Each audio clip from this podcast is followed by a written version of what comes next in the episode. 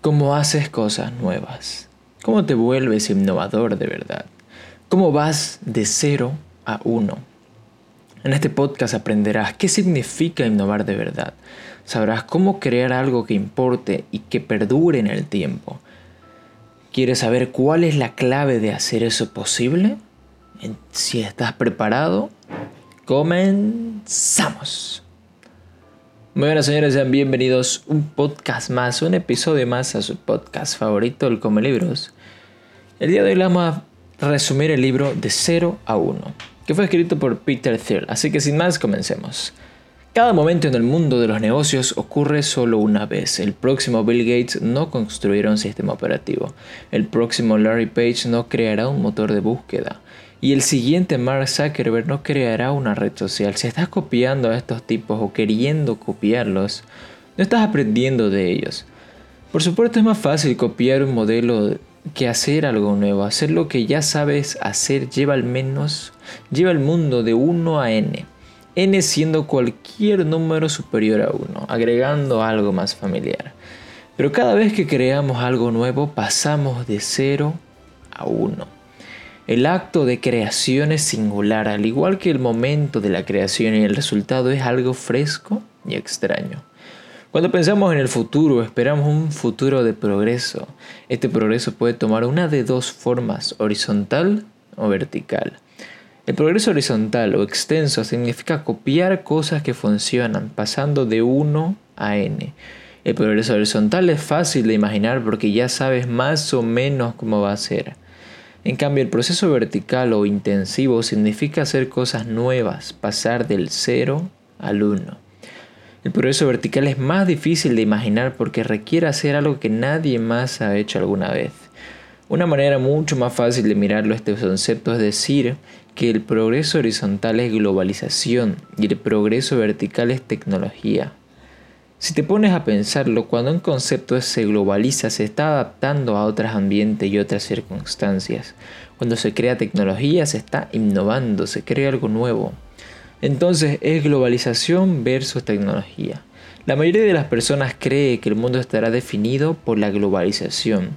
Estos días solo se habla de todos seamos iguales, que en todos los países se tengan las mismas reglas, que todos deberían tener acceso a lo mismo. La globalización parece ser el personaje principal, pero la verdad es que la tecnología importa más. Sin embargo, pensamos que la tecnología es algo que pasa automáticamente. La nueva tecnología nunca ha sido una característica automática de la historia. Nuestros antepasados vivieron en sociedades estáticas, de suma cero, donde el éxito significaba arrebatar cosas a los demás. Ellos crearon nuevas fuentes de riqueza. Solo en raras ocasiones y a la larga nunca podrían crear lo suficiente para salvar a las personas. Promedio de una vida extremadamente dura y corta. Luego, después de 10.000 años de interminable avance de la agricultura primitiva, los molinos de viento medievales y los astrolabios del siglo XXI, el mundo moderno experimentó repentinamente un progreso tecnológico implacable, desde la advenimiento de la máquina de vapor en la década de 1760 hasta la próximamente 1970. Como resultado, la sociedad más rica de lo que cualquier generación anterior hubiera podido imaginar. Hay cuatro guías que debes conocer. Primero, hacer avances incrementales. Las grandes visiones inflaron la burbuja, por lo que no deberían ser consentidas. Cualquier persona que diga ser capaz de hacer algo grandioso es sospechoso y cualquiera que quiera cambiar el mundo debería ser más humilde.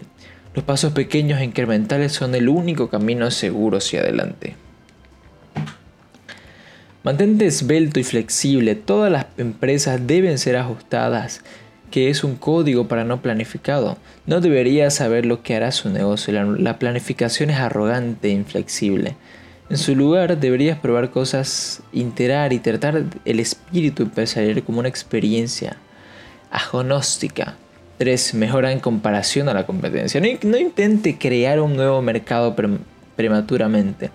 La única forma de saber que tienes un verdadero negocio es conocer con un cliente ya existente, por lo que debe construir tu empresa mejorando productos reconocibles ya ofrecidos por éxitos competidores. Concéntrate en el producto, no en las ventas. Si tu producto requiere publicidad o vendedores para venderlo, no es lo suficientemente bueno. La tecnología se trata principalmente del desarrollo del producto, no de la distribución. Estas lecciones se han convertido en dogmas en el mundo de las startups. Aquellos que los ignorarían se presume que invitan a la perdición justificada sobre la tecnología en el gran colapso del 2000. Y sin embargo, los principios opuestos probablemente sean más concretos. Primero es mejor arriesgarse a la osadía que a la trivialidad. Un mal plan es mejor que ninguno. Los mercados competitivos destruyen las ganancias y las ventas son tan importantes como el producto. Pasemos a una pregunta importante. ¿Qué empresa valiosa no está construyendo nadie? Esta pregunta es más difícil de lo que parece porque su empresa podría generar mucho valor sin llegar a ser muy valioso en sí mismo. Crear valor no es suficiente, también necesita capturar parte del valor que creas. Esto significa que incluso las empresas muy grandes pueden ser malas empresas. Por ejemplo, en Estados Unidos las compañías aéreas prestan servicios a millones de pasajeros y generan cientos de miles de millones de dólares de valor cada año. Pero en 2012, cuando la tarifa era promedio que trayectó era de 178 dólares, las aerolíneas hicieron solo 37 centavos por viaje de pasajero. Compara eso con Google. Google crea menos valor técnicamente hablando, pero captura mucho más. Google recaudó 50 mil millones en 2012 frente a 160 mil millones para las aerolíneas pero mantuvo el 21% de los ingresos como ganancia, más de 100 veces el margen de beneficios de la industria aérea. Google ahora gana tanto dinero que vale tres veces más que todas las aerolíneas de Estados Unidos combinadas. Ahora analicemos esto de otra manera. Las aerolíneas compiten entre sí Google prácticamente no tiene competencia. Los economistas usan dos modelos significativos para explicar la diferencia, la competencia perfecta y el monopolio. La competencia perfecta se considera tanto el estado ideal de como el determinado en economía. Los llamados mercados perfectamente competitivos logran el equilibrio cuando la oferta del producto satisface la demanda de los consumidores. Cada empresa en un mercado competitivo es indiferenciada y vende los mismos productos homogéneamente.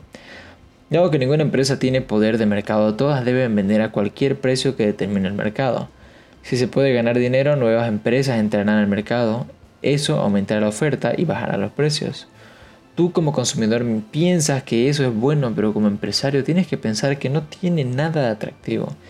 Si lo piensas, eso eliminará los beneficios que te atrajeron a ese mercado en primer lugar. Algo que puede pasar si entran demasiadas empresas al mercado sufrirán pérdidas, algo que se doblarán y los precios volverán a subir a niveles sostenibles. Dejo de la competencia perfecta a lo largo, ninguna empresa obtiene beneficios económicos. Lo opuesto a la competencia perfecta es el monopolio. Mientras que una empresa competitiva debe vender al precio del mercado, un monopolio es dueño de su mercado. Eso significa que puede establecer sus propios precios. Desde que no tiene competencia, producen la combinación de cantidad y precio que maximiza sus beneficios. Para un economista, todos los monopolios tienen el mismo aspecto, ya sea que eliminen rivales, obtienen una licencia del Estado o innovan para llegar a la cima. En este libro no nos interesan los matones ilegales o los favoritos del gobierno. Por monopolio nos referimos al tipo de empresa que es tan buena en lo que hace que ninguna otra empresa puede ofrecer un cierre sustitutor. Google es un, es un buen ejemplo de una empresa que pasó de 0 a 1. No compitió en la búsqueda de principios de la década de 2000 cuando se distanció definitivamente de Microsoft y Yahoo. El problema es que muchas personas, específicamente los americanos, mitifican la competencia y le atribuyen el habernos salvado del pan socialista en líneas. En realidad el capitalismo y la competencia son opuestos. El capitalismo se basa en la premisa de acumulación de capital, pero bajo competencia perfecta todos los beneficios quedan eliminados. La lección para los emprendedores es clara. Si desea crear y capturar valor duradero, no cree un negocio de productos básicos indiferenciados y sabes, problema, el problema de un, de un negocio competitivo va más allá de la falta de ganancia. Usemos el ejemplo de restaurantes.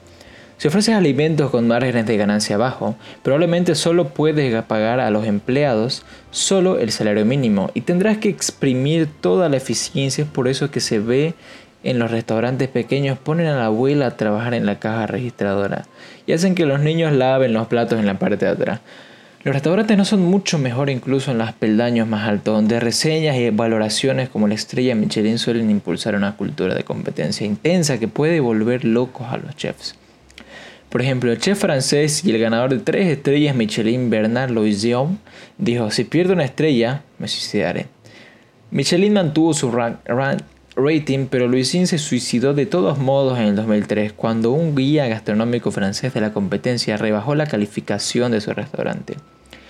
El ecosistema competitivo empuja a las personas hacia la crueldad o la muerte, pero un monopolio es diferente. Dado que no tiene que preocuparse para competir con cualquiera, tiene una libertad más amplia para preocuparse por sus trabajadores, su producto y su impacto en el resto del mundo. En los negocios, el dinero es algo importante, es todo. Los monopolistas pueden permitirse pensar en otras cosas además de hacer dinero. Los no monopolistas no pueden.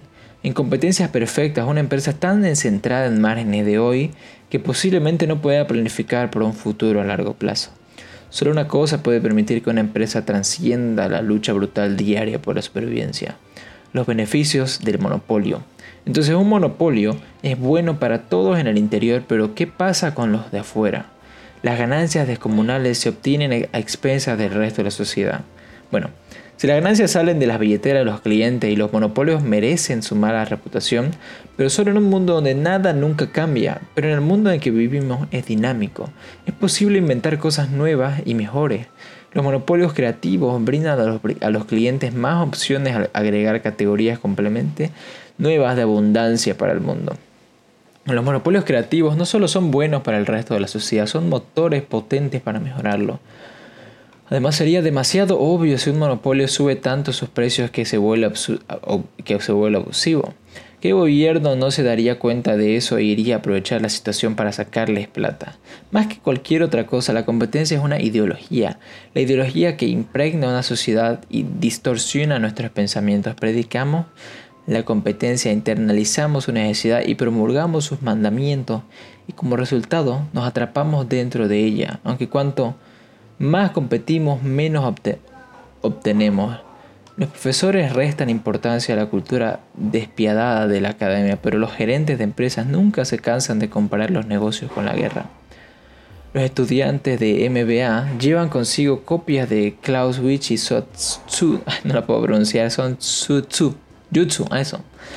Las metáforas de la guerra invaden nuestro lenguaje comercial cotidiano, pero en realidad es competencia no los negocios, que es como la guerra supuestamente necesaria, supuestamente valiente, pero finalmente destructiva. Sin tener competencia tienes un monopolio, pero incluso los monopolios solo son grandes negocios si enduran a través del tiempo. El valor de una empresa hoy es la suma de todo el dinero que genera en el futuro. Porque ¿de qué sirve tener un monopolio si te reemplazan al año con un producto o un servicio que es mejor? Y si se puede quedar al menos 10 años prosperando. La marca la escala, los efectos de la red, la tecnología en alguna combinación definen un monopolio. Pero para que funcionen debes elegir tu mercado con cuidado y expandirte deliberadamente. Como ya escuchaste, tienes que hacer algo completamente nuevo, ir de cero a uno. Con eso tendrás un nicho de mercado. Una vez tengas ese nicho de mercado dominado, debes expandirte gradualmente y tratar de dominar también mercados y áreas relacionadas. Tienes que preguntarte qué compañía de valor nadie está construyendo. Toda respuesta es necesariamente un secreto. ¿Qué secreto? Algo importante y desconocido, algo difícil de hacer pero factible. Pero la mayoría de las personas actúan como si ya no hubiera secretos para hallar, como si todo ya hubiera sido descubierto.